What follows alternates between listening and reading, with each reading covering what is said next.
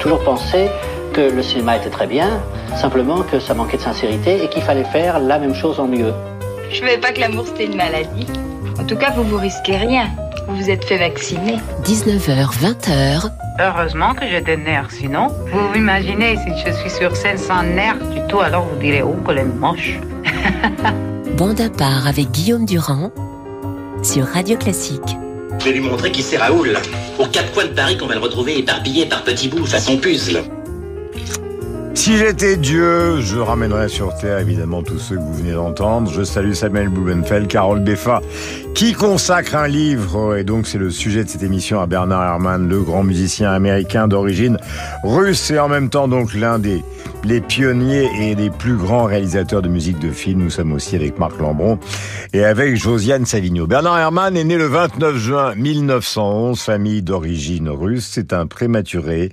Il a un sacré mauvais caractère. C'est un passionné de littérature et de musique. Il ne fait pas les études exceptionnelles. Il n'est pas un chef d'orchestre exceptionnel. Simplement, ce qui est exceptionnel, c'est qu'il invente des trucs invraisemblables comme la bande de psychose.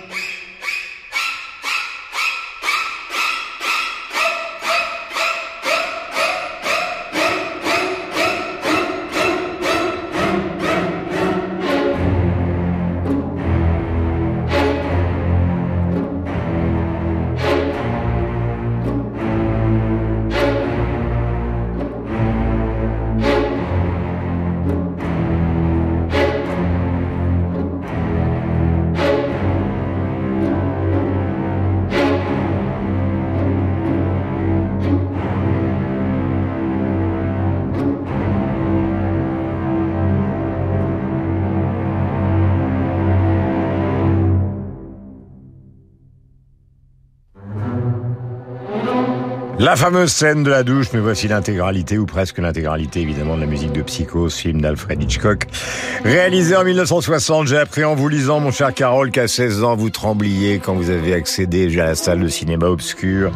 Vous avez vu ce film, et évidemment, nous tremblons tous encore. La rencontre Herman, alors j'ai dit qu'il était né donc euh, en 1911, que c'était un prématuré dans une famille cultivée, originaire donc d'Ukraine ou de Russie. Euh, ça dépend évidemment de la situation psychologique et historique de l'époque. Euh, il a fini une grande partie de sa carrière à Londres euh, et il a beaucoup travaillé avant le cinéma à la radio. Les chances s'opposaient, puisque c'est la bande son la plus célèbre peut-être de l'histoire du cinéma. Comment s'est passée la rencontre Hitchcock-Bernard? Elle aurait pu avoir lieu euh, un peu plus tôt. Elle aurait pu avoir lieu une dizaine d'années auparavant euh, pour un film pour lequel euh, Herman n'est pas disponible. Donc c'est une première rencontre ratée. Et puis Herman s'était déjà fait un, nom dans le milieu du, du, cinéma. Donc Hitchcock décide de faire appel à lui pour un film qui est un peu à part dans leur production à tous les deux, puisqu'il s'agit d'une comédie, mais qui est tué Harry pour laquelle la musique de Herman est elle-même un peu à part, très stravinskienne, assez épicée, utilisation des anges doubles, euh, un côté un peu ludique, presque badin, et une très belle musique. Bah, badin parce que euh, pour vous avoir lu, il aimait bien le, je dis pas le sinistre, mais enfin c'est quelqu'un qui aimait bien plonger dans les profondeurs. Euh, non seulement les profondeurs de l'âme, mais dans les profondeurs un peu chaotiques de la musique. C'est vrai, mais il, avait beau aimer Ravel et Debussy, c'est pas, c'est pas, c'est pas le compositeur aimable, le camarade Hermann. C'est pas le compositeur aimable, et ce n'est pas un tempérament très aimable, mais il avait un certain sens de l'autodirision, mm. Et il aimait euh, les blagues, l'humour juif. Mm-hmm. Euh, C'était aussi quelqu'un qui était un, un, bon vivant à sa façon. Voilà, il a eu des études, il a participé à de très nombreuses écoles, notamment, si ma mémoire est bonne, pour vous avoir lu la DeWitt Wilton Clinton, pardonnez-moi. Ça ne l'a pas empêché de euh, redoubler. Il a rencontré un très grand compositeur qui l'a beaucoup marqué, qui s'appelle Ives, et puis des camarades, évidemment, comme Strussel ou Aaron Copland, d'autres géants de la musique américaine. Mais voici que démarre une nouvelle euh, bande son célébrissime. Nous sommes en 1941. Ce qui est bien avec euh, Bonaparte, c'est que nous faisons marcher la machine à remonter le temps. Et il s'agit donc euh, de euh, la bande son, tenez-vous bien, de Citizen Kane d'Orson Welles. Nous sommes en 1941 et c'est sa première musique de film.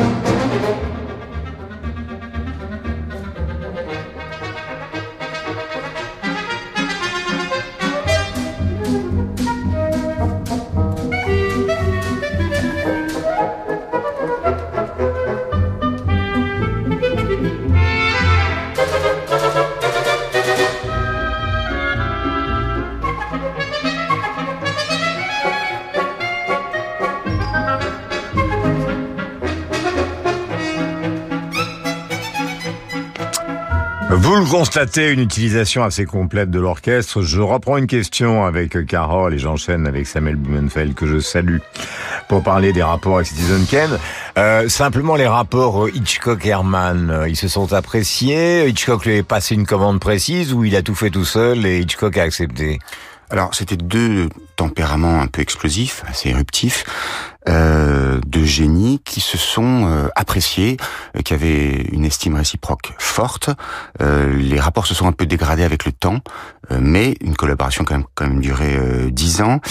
En général, Hitchcock donnait des instructions, et souvent Herman les suivait, mais si vous prenez la fameuse scène de, la douche, on aura peut-être l'occasion d'en reparler, donc dans, dans Psychose, eh bien, euh, Hitchcock ne voulait pas de musique. Il a fallu euh, que Herman insiste et lui fasse écouter la scène avec musique et sans musique pour que Hitchcock décide Ouais. que oui, Sans musique, effectivement. ça aurait été un ratage total. Enfin, Hitchcock Pas n'est jamais forcément. un ratage, mais en tout cas, euh, mais ça n'aurait pas été la Perkins scène arrivant avec son couteau euh, simplement dans une salle de douche, euh, c'eût été pas même- exactement la même chose. quand même la- Alors, la- Marc Lambron, bonjour Marc. Bonjour, il y a quand même la brouille définitive avec le, le rideau déchiré. Et c'est le cas rare d'une musique qui a été écrite, d'ailleurs enregistrée, on peut l'entendre, et qui n'a pas été utilisée dans le film. Nous avons donc euh, parlé de Citizen Kane que nous avons écouté. Notre bien-aimée réalisatrice va nous en renvoyer un petit morceau pour que nous en ayons un écho. Et voici ce que va en dire Samuel Blumenfeld. Donc nous réécoutons un peu Citizen Kane. Car évidemment, Herman, ce qui est phénoménal, c'est pour ça que nous lui consacrons cette émission en dehors du livre, c'est que vous avez Psycho, Citizen Kane, Taxi Driver, etc., etc. J'oublie pas évidemment Vertigo, plus toute la musique qu'il a lui-même composée. Alors, Wells Herman, N'ayez pas l'air euh, d'un pasteur protestant enfermé dans un presbytère sous Blumenfeld. Vous êtes un enthousiaste. Il y a de quoi ici, parce que s'agit donc de la première musique de film de Werner Herrmann dans ce qui est le premier film réalisé par Orson Welles. Euh, N'oublions pas que Qui est dans tous les classements du monde considéré comme le meilleur film de l'histoire du cinéma. Alors, sans problème, sans problème l'un des meilleurs et assurément le plus grand début de l'histoire du cinéma, ça c'est clair. Et ce qui est frappant dans Citizen Kane, de toute façon, c'est qu'il y a énormément de débutants dans ce film, donc à commencer par Wells et Herman, mais c'est peu de dire que le film est tout sauf amateur. Euh, Wells et Herman se connaissaient en fait depuis longtemps, puisqu'Herman avait travaillé sur euh, plusieurs pièces de radiophonique de Wells, dont euh, La guerre des mondes qu'avait créé, euh, je veux dire, ce... Car je l'ai dit tout à l'heure, mais je le précise pour nos auditeurs qui n'ont pas encore lu l'excellent livre de Carole Beffa, quand il y a eu une sorte d'impasse musicale euh, pour lui, à la fois comme compositeur et en même temps comme chef d'orchestre, parce que les temps étaient durs, on était en plein pendant la crise de 29, bah, il s'est précipité vers la radio. Et donc, il est devenu un homme de radio, Bernard Herrmann. C'est pas et à la radio, c'est ce que ce qu'appréciait énormément Wells, c'est que il faut en permanence bricoler. Donc euh, il fallait que, euh, je veux dire, euh, euh, révise sans cesse sa musique. Et pour Wells, c'était très important parce que Wells avait l'habitude de réviser les partitions musicales et il demandait des changements immédiats. Donc il savait qu'avec Herman, il obtiendrait ça. Mais la rapidité qui est réclamée de la que, que Wells réclame à Herman est contrebalancée en fait par des conditions hors du commun dont bénéficie Herman sur Citizen Kane, à savoir qu'il bénéficie de 12 semaines de travail pour sa partition et son orchestration sur Citizen Kane. La norme auparavant était de 4 à 5 semaines. Donc véritablement, Herman, pour son premier film, arrive dans des conditions incroyables, d'ailleurs si incroyables que les autres musiciens qui travaillent à Hollywood se plaignent officiellement des conditions euh, trop avantageuses dont bénéficie Herman. Ce qui est frappant dans la, une des choses frappantes dans la Et vous concluez. et je conclus que ce qui est frappant dans, dans la partition d'Herman dans Citizen Kane, c'est qu'en fait, elle décline son thème tout au long du film. Et surtout, elle décline ce thème de manière extrêmement subtile pour signaler au spectateur que le fameux Rosebud, qui est le traîneau, enfin, je veux dire, qui est le, le jouet d'enfance de Charles Foster Kane, en fait, pour à chaque fois donner au spectateur un temps d'avance, en fait, sur les personnages du film. Et donc, ce que l'on découvre dans Citizen Kane, c'est au-delà du talent, du, du talent extraordinaire de euh, d'Herman compositeur, c'est qu'en fait Herman prend l'habitude de réaliser son film à l'intérieur des films des autres. Nous allons enchaîner euh, avec deux ou trois précisions biographiques du camarade Durand que je connais bien. Le père d'Hermann est un personnage absolument inouï, euh, puisqu'il était à la fois baleinier et opticien, ce qui est quand même assez rare dans une vie, qu'il a épousé une femme ravissante mais qui n'avait pas une culture exceptionnelle, qui sont installés dans des endroits un peu particuliers, un peu partout aux États-Unis, chasser la baleine, puis après il allait en Californie, puis finalement ils sont à New York, etc. Bref, si je vous parle de New York, c'est parce que euh, c'est encore Bernard Herrmann, et je sais que vous êtes euh, stupéfait en nous écoutant tranquillement dans votre canapé, qui a réalisé, tenez-vous bien, la bande-son de Taxi Driver de Martin Scorsese en 1976, sa dernière musique de film. Il n'est pas bien du tout, la voici.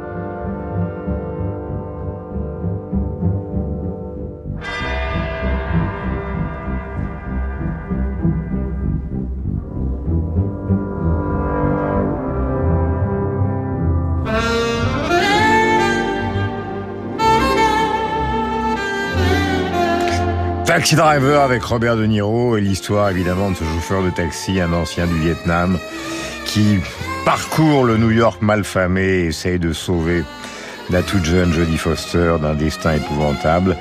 Et le camarade Beffa, euh, dans son livre excellent, Bernard Herrmann, Acte Sud, je suis au-delà de la promotion scandaleuse, dit qu'au fond, pour la première fois, il utilise euh, quelque chose d'assez particulier, c'est le jazz froid.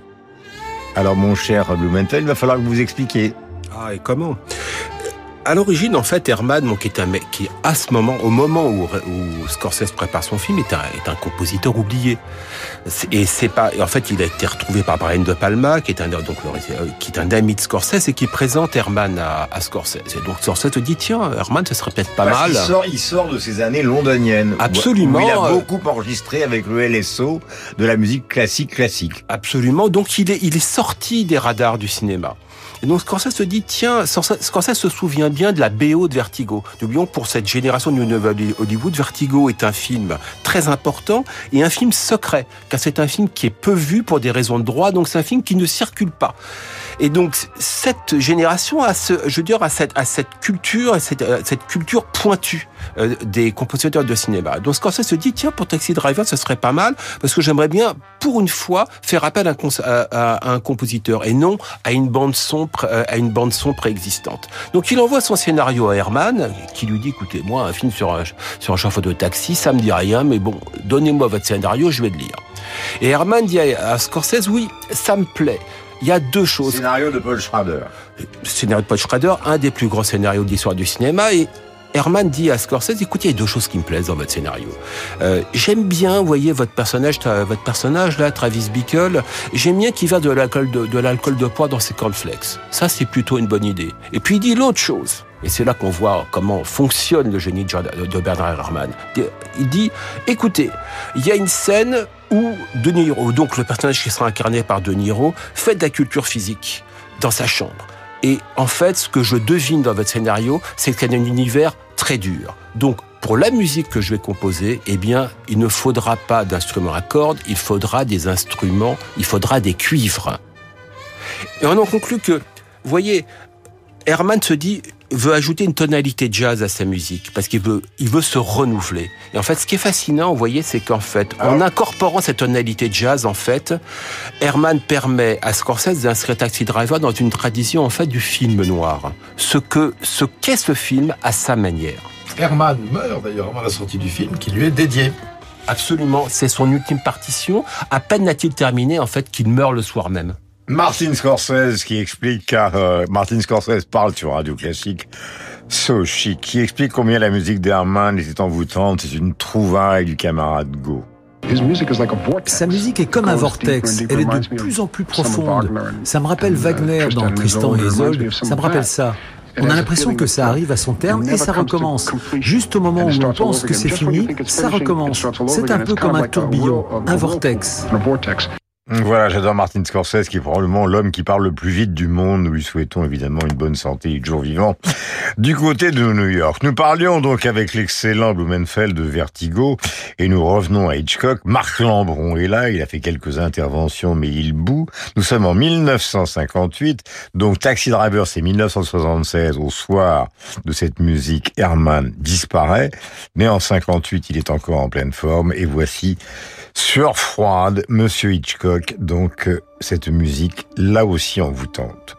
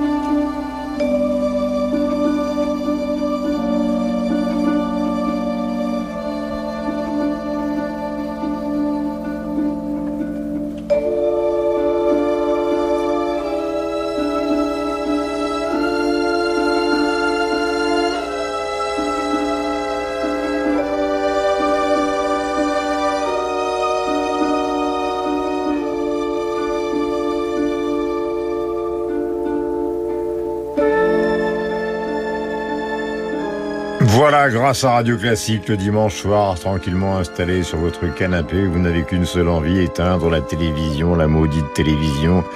Et Dieu sait que je la connais bien pour aller revoir euh, partout sur les plateformes, Psycho, Citizen Kane, Taxi Driver. Évidemment donc euh, Vertigo dont nous parle Marc Lambron. Oui, d'abord tiré d'un policier, d'un roman policier du duo français Boileau-Narcejac, intitulé D'entre les morts.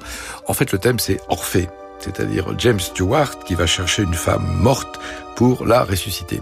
Comme le disait Scorsese à l'instant, il y a une imprégnation wagnérienne. Tristan Isolde n'est pas loin.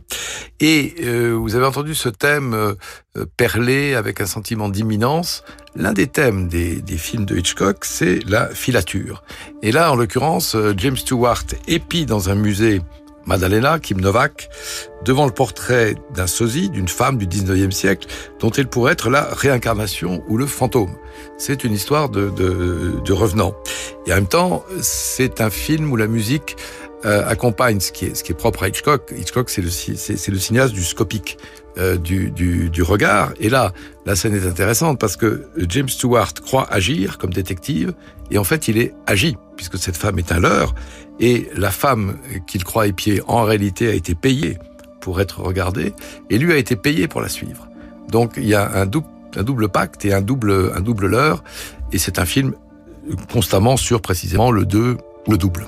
Voilà, nous sommes en 1958. Le film s'appelle Vertigo. D'ailleurs, c'est un, c'est un titre euh, phénoménal en soi. Euh, le la carrière et le vortex, en effet, dont parlait, de parler Scorsese, le thème de la spirale. Alors, j'ai une question à Carole Beffa. Euh, puisque vous êtes le biographe maintenant officiel de Bernard Herrmann en France, avec l'aide de Marc Lambron qui vous a trouvé quelques musiques et avec l'aide de Bertrand Dermoncourt, le patron de cette station, qui vous a soutenu dans l'histoire de ce livre. Donc nous sommes au championnat du monde des lèche mais voici la question euh, qu'il faut évidemment vous poser parce que vous nous racontez l'histoire de ce jeune homme qui est très doué, mais qui est quand même un, contrairement à Lambron euh, qui sautait les classes et vous d'ailleurs, euh, il il, n'a pas arrêté de redoubler. Il n'a pas arrêté d'avoir dans les emmerdements euh, dès qu'il est rentré dans les écoles, qui étaient des écoles très sérieuses de musique, que ce soit celle que j'ai citée tout à l'heure, c'est-à-dire la DeWitt Clinton ou alors la Juilliard School, etc. C'est-à-dire que sa meilleure école a été l'école buissonnière. Il était en fait euh, un grand lecteur de partitions. Il adorait pouvoir aller au concert, parfois dans des conditions semi-clandestines. Et euh, c'est en lisant des partitions, c'est en s'imprégnant de la musique des autres, c'est en manifestant sa curiosité pour tous les courants musicaux de son temps, euh, l'avant-garde parfois, euh, polytonale, polyrythmique, euh, boritiste. Oui, mais pourquoi, attendez, mon petit gars? Pourquoi ses profs disaient bah, il est pas très bon euh... Parce que peut-être qu'il était pas très bon euh, il dans ce qu'on lui demandait mal, de faire. euh... Alors on dirigeait mal. Bon, il, il, a suivi peu de cours de direction d'orchestre et là encore il, il a surtout appris sur le tas. Mais, mais, mais, mais comme je viens de vous faire du violon pendant une heure, il faudrait quand même arrêter maintenant. Attends, une chose, c'est qu'il préférait passer son temps à lire mm. et il avait un goût pour la littérature anglaise, romantique et gothique. Mm. Et c'est sûrement une clé aussi des climats sonores qu'il a qu'il a instauré ensuite dans sa musique. Tout à fait. Euh, C'était quelqu'un qui n'était pas vraiment fait pour les études. Sauf un prof dont moi, je vous ai parlé dans une émission, qui est ce louvdingue australien qui était prof à New York, qui s'appelle Percy Granger. Voilà, effectivement. Obsédé sexuel, habillé, on sait pas comment, euh, euh, loufoque total, dandy. Et alors là, il l'a adoré celui-là. Oui, parce qu'il a redécouvert euh, les musiques extra-européennes, parce que euh, Granger lui a ouvert des horizons, parce qu'il a fait comprendre que il n'y avait pas vraiment d'américanité en musique et qu'il fallait s'inspirer de toutes les autres cultures. C'est quelqu'un qui l'a ouvert vers l'ailleurs. Voici Bernard Herrmann dans une symphonie, la symphonie numéro 1, Scherzo, car il a aussi fait de la musique classique. N'oublions pas que toute cette génération d'Américains, c'est d'ailleurs pareil avec la peinture, à la fois ils adoraient Ravel, Debussy, Stravinsky, etc., mais ils étaient quand même poussés par une obsession, c'est-à-dire d'inventer une musique américaine et se débarrasser de ces Européens qui effectivement ont créé l'histoire culturelle de monde. C'est enregistré par le Philharmonique de Prague et c'est encore Carole Qui va parler, si je veux bien.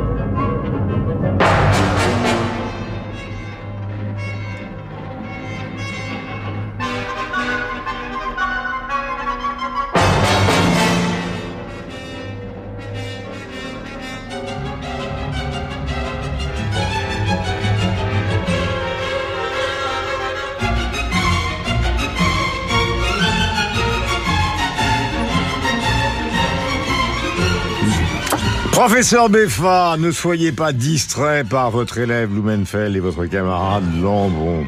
Question, nous avons vu, et c'est logique, Psycho, Citizen Kane, Taxi Driver, Vertigo, etc.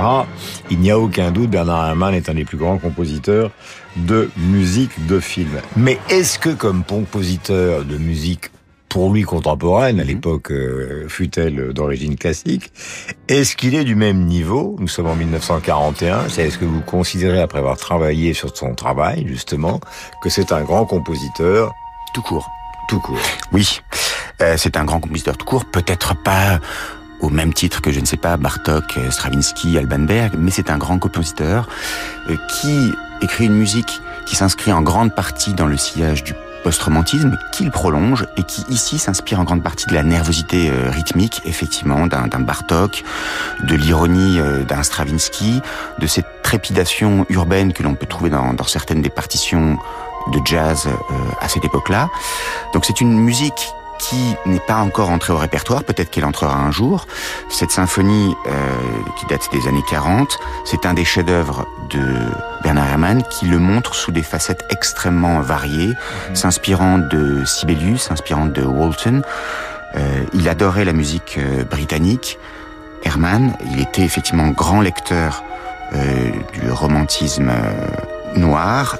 il était curieux de, de toutes les musiques de son temps et des décennies qui l'ont précédé. Et là, on le sent dans, dans, cette partition, qui est une mosaïque de style incroyable, parce qu'elle a réussi à rester euh, cohérente malgré tout. Voilà. Vous m'avez fait une réponse chamarrée. Je vous ai demandé si c'était un grand compositeur tout court. Vous m'avez dit oui. Donc je me suis dit que c'est bon, on sait. Et après, évidemment, il y a eu un développement macronien. C'est devenu de plus en plus compliqué.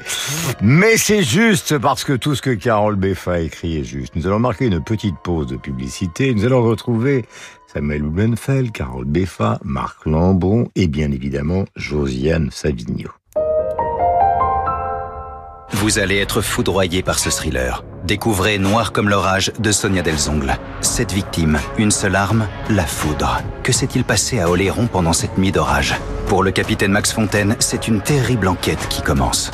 Noir comme l'orage de Sonia Delzongle, disponible chez Fleuve Édition. Fleuve Édition, à chaque page, son univers. Bonjour, c'est Alain Duo. Le tour de la mer Baltique dans les lumières du printemps, ça fait rêver. Avec Radio Classique, je vous invite justement sur un yacht ponant au design raffiné de Copenhague à Stockholm en passant par Gdansk ou Helsinki et en naviguant à travers les merveilles de la musique russe, balte, polonaise, avec les plus grands musiciens venus de ces pays de légende et de rêve.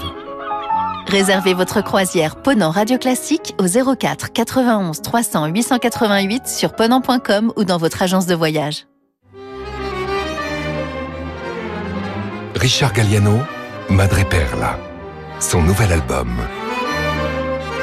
S'il est l'interprète virtuose de Bach, Mozart, Piazzolla ou Michel Legrand, Galliano est avant tout un formidable compositeur. Madre Perla, Richard Galliano et le South Czech Philharmonic sous la direction de Yann Talich. Un album disponible dès maintenant. En concert Salgavo samedi 27 janvier. Le génie de Mozart est éclatant dans Così fan tutte. Les ensembles vocaux de ces six personnages en quête d'amour comptent parmi ses plus belles œuvres. Christophe Rousset dirige les talents lyriques, le chœur Stella Maris et d'émouvantes voix mozartiennes. Ensemble, ils nous invitent à redécouvrir un chef-d'œuvre puissant dans une mise en scène contemporaine de Dmitri Tcherniakov, où le jeu devient une question existentielle. Così fan tutte, au Théâtre du Châtelet, du 2 au 22 février. Renseignements sur châtelet.com. Un Berlin rêvé, deux anges qui veillent sur les humains en quête de sens et de beauté. Les ailes du désir de Wim Wenders se déploient à l'opéra. Le Théâtre impérial Opéra de Compiègne présente sa nouvelle coproduction qui s'empare du fascinant film de Wim Wenders et l'adapte en une création d'opéra. Les ailes du désir, un spectacle lyrique et poétique composé par Otman Loati et mis en scène par Grégory Voimet, le 25 janvier au Théâtre Impérial Opéra de Compiègne. Réservation sur théâtredecompiègne.com. Renew. Renew, c'est une large gamme de véhicules d'occasion adaptés à tous les besoins. Renew, véhicules d'occasion électriques, hybrides, essence ou diesel, reconditionnés et certifiés. Et en ce moment, profitez de votre véhicule Renault d'occasion avec 3 ans d'entretien et 3 ans de garantie pour seulement 1 euro de plus. À découvrir dans le réseau Renault. Voir conditions sur fr.renew.auto. Renew. Pour les trajets courts, privilégiez la marche ou le vélo. La suite de bord part dans un instant. L'écrivain Jean Daillon revient avec une nouvelle saga historique et policière au temps de Charles V, XIVe siècle. Entre la capture du roi Jean le Bon par les Anglais et le brutal assassinat d'Étienne Marcel à Paris, la stabilité du royaume de France est menacée de toutes parts. Dans ce climat trouble, de puissants ennemis cherchent à s'emparer de la couronne. Face à eux, le jeune Charles V, dauphin et héritier du trône, devra tirer son épingle du jeu. Découvrez La rançon du roi Jean et Les assassins d'Étienne Marcel, deux romans de Jean Daillon en format poche aux éditions 10 18.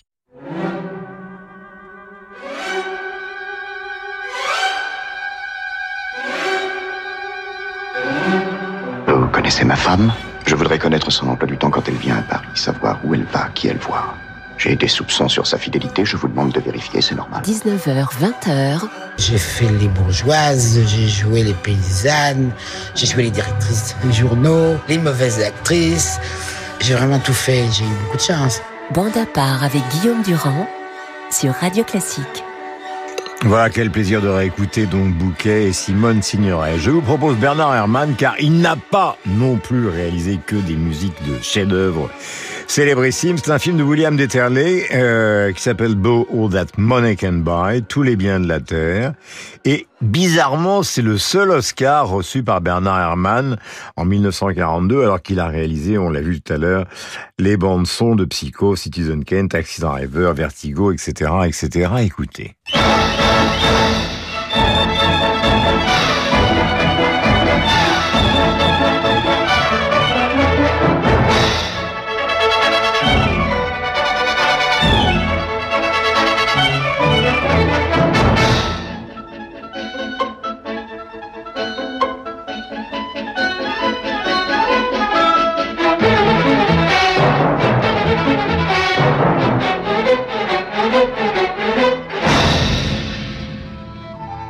Alors là, mon cher Sam, a un style totalement différent. On a l'impression euh, finalement d'un tambour et des cymbales qui auraient rencontré dans la campagne, euh, des fifres, des flûtes et des trompettes. C'est un autre style, mais comment se fait-il que Monsieur Herman n'est obtenu qu'un seul Oscar pour un film qui, par rapport aux autres, est effectivement relativement inconnu, en tout cas des auditeurs de Radio Classique ce dimanche soir. Ça, ce sont les mystères du vote, euh, en fait, euh, du vote des Oscars. Ça, bien souvent, par exemple, d'ailleurs, il y a plein de grands metteurs en scène, Stanley Kubrick, Howard qui n'ont jamais l'Oscar du meilleur film. Et bien souvent, vous avez l'Oscar, euh, vous avez, vous avez l'Oscar pour pour l'un de vos, vos, moins bons films. Par exemple, Scorsese a eu l'Oscar de meilleur film pour The Departed. c'est l'un de ses moins bons films. Il l'a pas eu pour Taxi Driver, il n'a pas, il a pas eu pour Raging Bull. Le système fonctionne ainsi. Il y a un autre phénomène aussi, c'est que Herman sera nommé en 76 euh, à l'Oscar de la meilleure musique pour deux films, Obsession et Taxi Driver. Il est très probable. Obsession, on va en parler avec oui, dans un instant. Mais il est très probable qu'il ait eu un maximum de votes sur son nom, mais il n'a pas eu euh, une majorité de votes sur un seul film. Donc s'il avait été nommé dans un seul film, il l'aurait eu en 76, à titre posthume. Bernard Herrmann, le voici encore dans Moby Dick. C'est une cantate de 1938. Nous revenons à la musique classique et nous revenons malheureusement à Carole Beffa.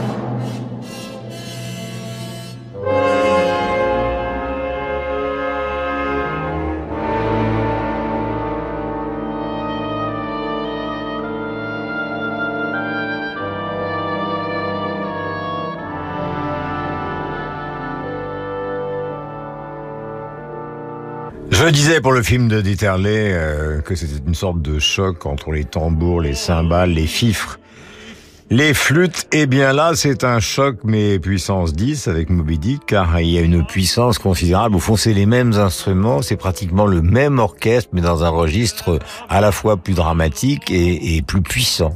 C'est vrai.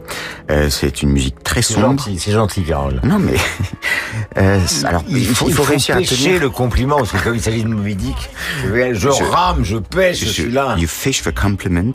Euh, effectivement, c'est assez étonnant. Vous avez rappelé que son père avait été, parmi mille autres choses, chasseur de baleines. Et donc, Ce qui est marrant, c'est qu'il a été chasseur de baleines. Après, il est retourné pour faire un métier, je sais pas, à peu près normal avant de devenir opticien. Et il s'est emmerdé, il est reparti chasser la baleine. C'est ça qui est absolument hallucinant. Euh, c'était un original, donc euh, on peut comprendre que si son père Abraham euh, a été chasseur de baleines, il ait choisi de mettre en musique un roman dont il avait d'ailleurs imaginé faire un opéra, Moby Dick. Finalement, il fait cette euh, cantate assez étonnante euh, avec simplement des voix masculines. Donc le centre de gravité, il est plutôt vers les graves. Euh, C'est une, musique euh, sombre dans les tréfonds euh, d'une âme, dans les tréfonds de la mer, où la mer est à la fois libératrice euh, et consolatrice. Euh, C'est une musique où effectivement les alliages instrumentaux sont souvent étonnants. Vous pouvez avoir parfois des, des mélodies euh, entières aux, aux clarinettes qui planent sur des, des lignes plutôt euh, sombres, glauques, avec une harmonie très trouble. Pas vraiment, mais je trouve pas ça non plus dramatique. Vous avez l'air là de nous enfoncer dans une sorte de cérémonie de deuil. Mais euh, on n'a pas tout entendu. Euh, c'est une œuvre assez longue qui, par moment, fait songer euh, à la symphonie de psaume de Stravinsky par ce côté extrêmement hiératique, très horizontal et vertical tout à la fois.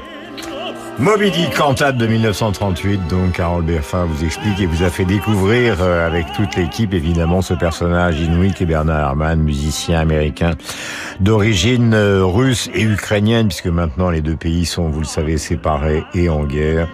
Études aux États-Unis, des difficultés, mais une carrière au cinéma et à la radio phénoménale avec les plus grands metteurs en scène du monde. C'est pour ça que nous en parlons aujourd'hui. Voici que s'avance Marc Lambron. Pourquoi? Car nous allons maintenant parler d'un autre grand metteur en scène, peut-être un peu moins célèbre que les autres, bien que il s'agit de Robert Wise. Nous sommes en 1951 et c'est la BO du film Le jour où la Terre s'est arrêtée.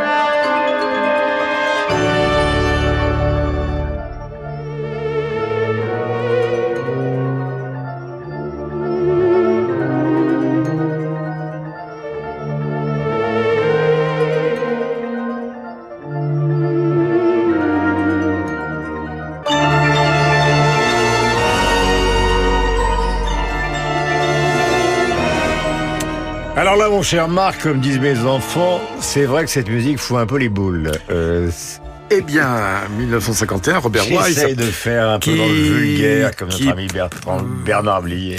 C'est Robert Wise qui va réaliser West Side Story plus tard, ce qui est différent. On peut dire que Herman, avec cette musique, euh, vraiment pose les, les, canons de ce que va être la musique des, des films de science-fiction.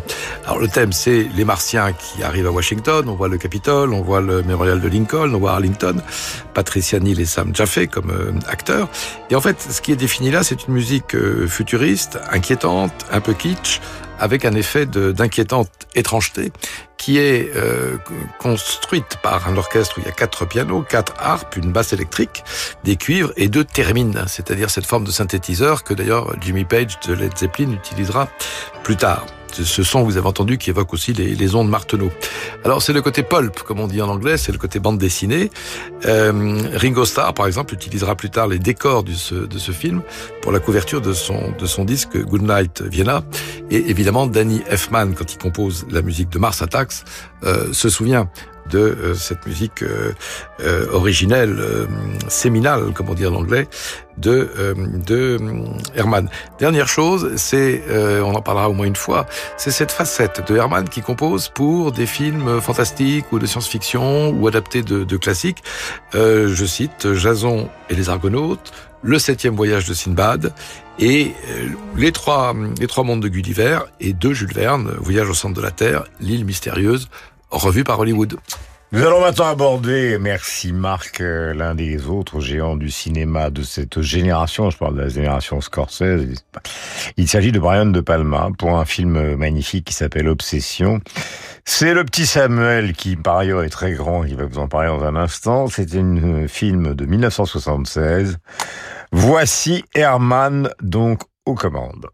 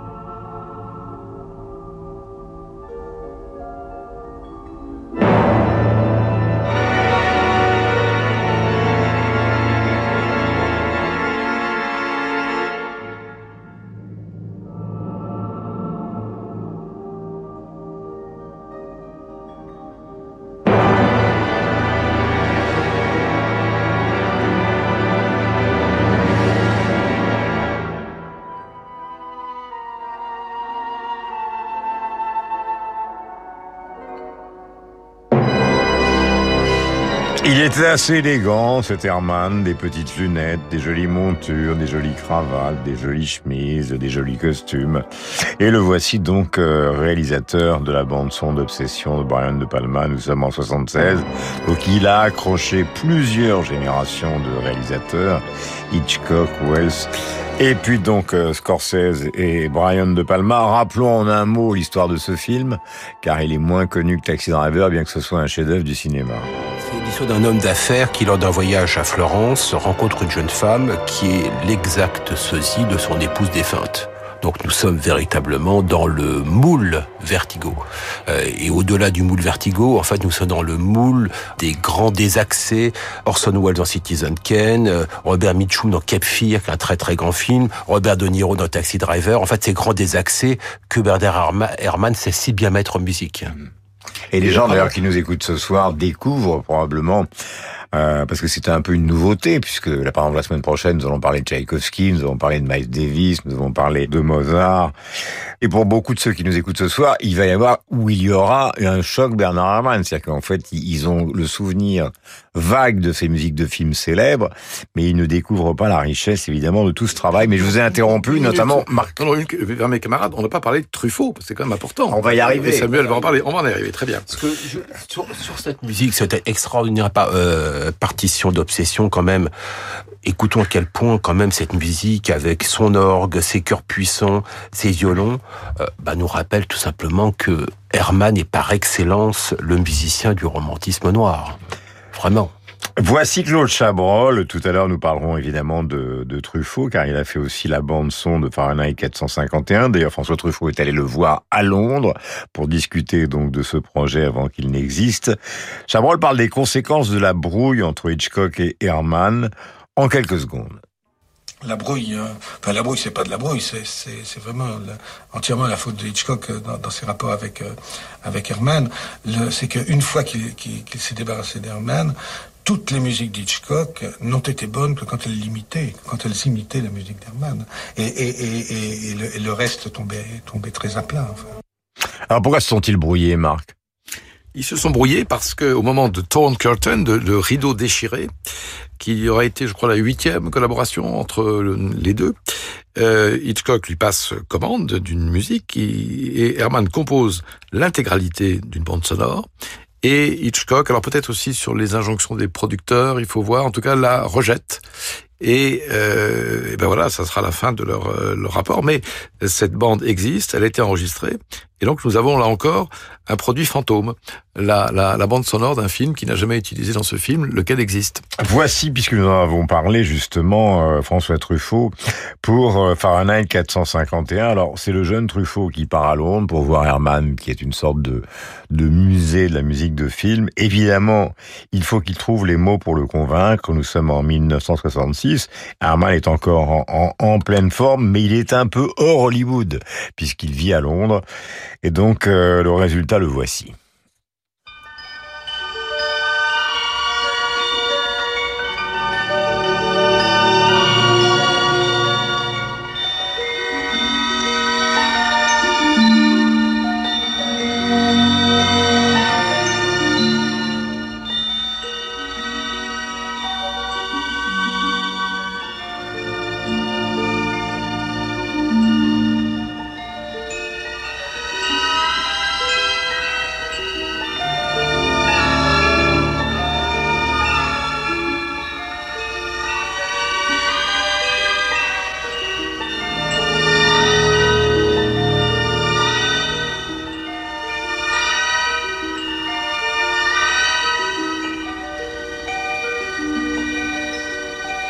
Inspiré bien évidemment du livre de Ray Bradbury. Euh, voici donc pour Fahrenheit 451, film de Truffaut, nous sommes en 1966. Commentaire Samuel Blumenfeld et Marc Lambron, et après nous évidemment nous conclurons avec Carole Beffal, auteur euh, de cette biographie de Bernard Herrmann qui nous a permis de monter cette, cette émission. Truffaut, euh, d'abord Blumenfeld, ensuite Lambron.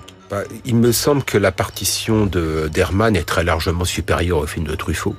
Euh, mmh. Pas seulement Fahrenheit 451, mais plus tard, euh, La barrière était en noir, et qu'en fait, c'est presque un truisme, mais, mais bon, Herman est véritablement immense euh, lorsqu'il collabore avec de très grands metteurs en scène. Je pense que Truffaut n'est pas un assez grand metteur en scène pour lui. Et surtout, Herman est immense lorsqu'il peut justement imposer, d'une certaine manière, ses choix musicaux à ces grands metteurs en scène. Marc, un mot. Eh bien, Truffaut, comme Scorsese, est de ces euh, cinéastes euh, archéologues. C'est comme par hasard Truffaut qui va faire ses entretiens avec Hitchcock, qui le, le, le gentrifie. Truffaut va aller recycler la musique de Maurice Jobert et, et la musique de Herman. Et c'est pas par hasard que Herman a travaillé à la fois pour l'un et pour l'autre. Voilà, dans des notices, vous voyez à quel point je lis attentivement le livre de Carole Beffa, euh, il semble qu'Herman ait dit finalement en comparant Hitchcock à Truffaut, au fond ils ont un point commun malgré leurs différences, c'est que ce sont deux romantiques, euh, c'est en tout cas ce qu'écrit dans ses petites notules le camarade Beffa. Voici maintenant euh, un souvenir, ou plutôt des souvenirs de voyage, il s'agit d'une berceuse, une œuvre pour clarinette et quatuor à cordes. Nous sommes en 1967, donc on est hors cinéma.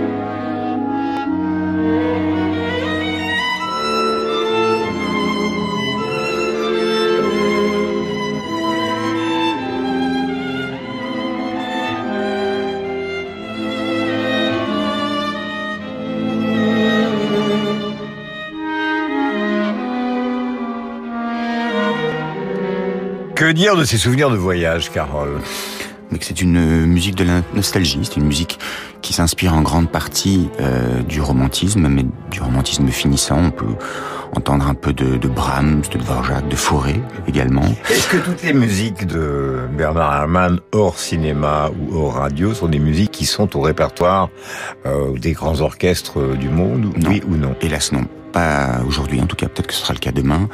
Euh, Mais c'est pas du tout, du tout, c'est de temps en temps. C'est peu joué. Curieusement, en concert, ces musiques de film sont beaucoup plus jouées que ces musiques pour le concert. Euh, plusieurs euh, grands chefs d'orchestre les mettent au programme, ces musiques de film, parce que euh, ce sont en général des mélomanes cinéphiles qui sont dans le public et qui vont adorer ces musiques-là. En revanche, sa musique de chambre est assez peu entrée en répertoire. C'est ici peut-être une des rares œuvres qui soit entrée en répertoire parce qu'il y a assez peu de euh, quintette avec clarinette en dehors de, de, celui de, de Brahms, en dehors de celui de, de Mozart, qui sont des chefs-d'œuvre absolus, euh, qui été écrits dans l'histoire de la musique. Et celui-ci est entré un peu au répertoire des clarinettistes euh, curieux de la musique de Bernard Herrmann. Le petit Carole a découvert son amour pour Bernard Herrmann avec la bande originale de 1947 d'un autre géant du cinéma, l'aventure de Madame Muir, de Joseph Mankiewicz. C'est avec Marc Lambron, Carole et évidemment Samuel que nous conclurons cette émission. Écoutez cette musique.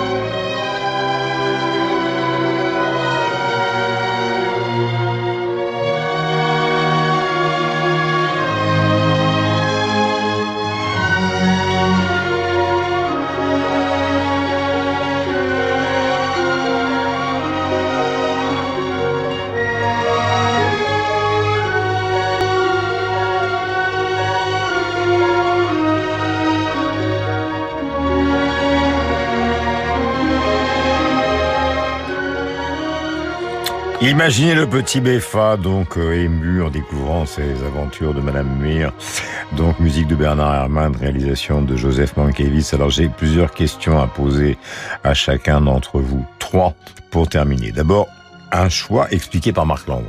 Le choix de, de Muir. Bon, c'est le quatrième film de Mankiewicz, c'est un chef-d'œuvre. Gene Turner, Ex Harrison, George Sanders. Une fois encore, une histoire de fantôme, hein, d'une jeune veuve euh, amoureuse d'un capitaine disparu. C'est du romantisme spectral. C'est un film d'océan et de falaise. D'ailleurs, il est tourné en Californie, à Carmel et Palos Verdes. Et la partition de Herman, qui a 36 ans, peut s'entendre comme une sorte de suite euh, océanique. Euh, il a dans l'oreille la mer de Debussy et on est quelques mois après la création du, Peter Grimes de, de Britain qu'il a peut-être entendu.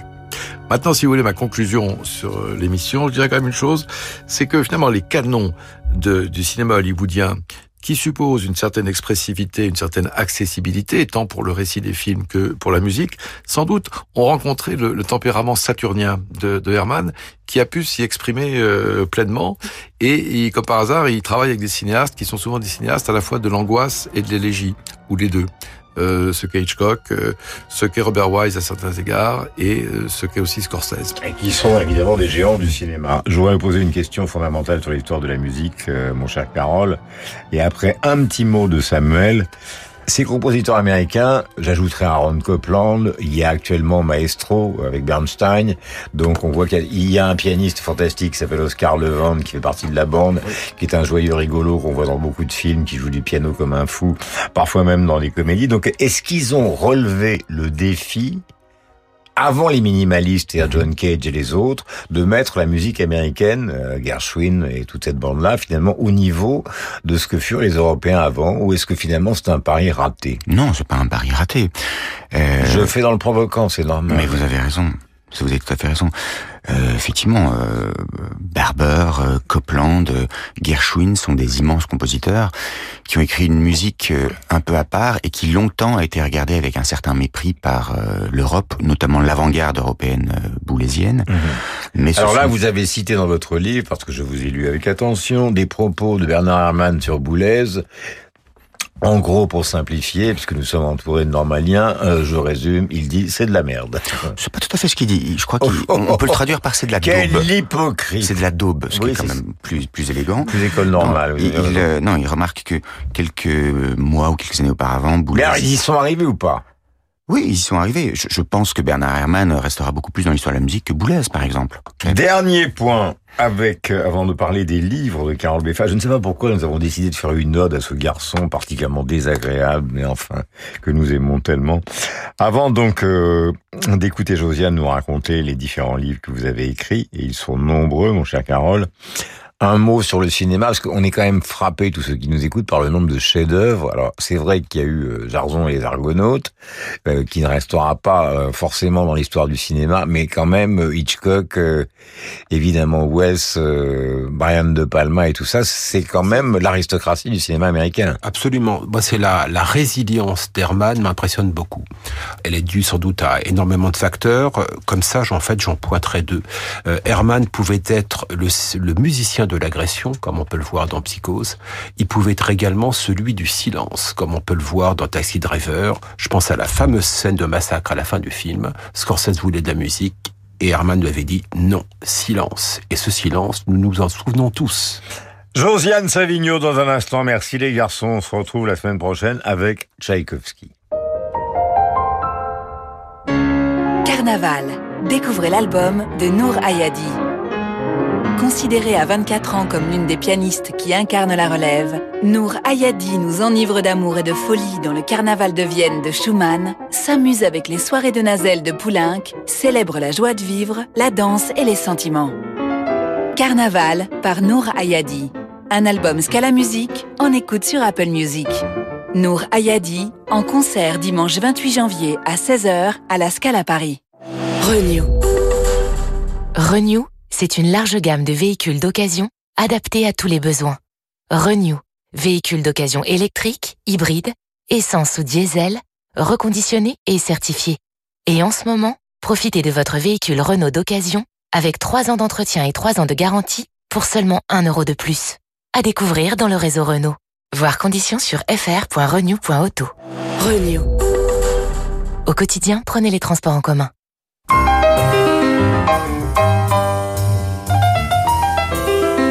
19h, 20h. La chamade, c'est une expression, ça fait le cœur bat la chamade, et ça vient d'une expression de guerre qui voulait dire que quand une ville assiégée se rendait, les tambours et les clairons jouaient la chamade. Bande à part avec Guillaume Durand sur Radio Classique.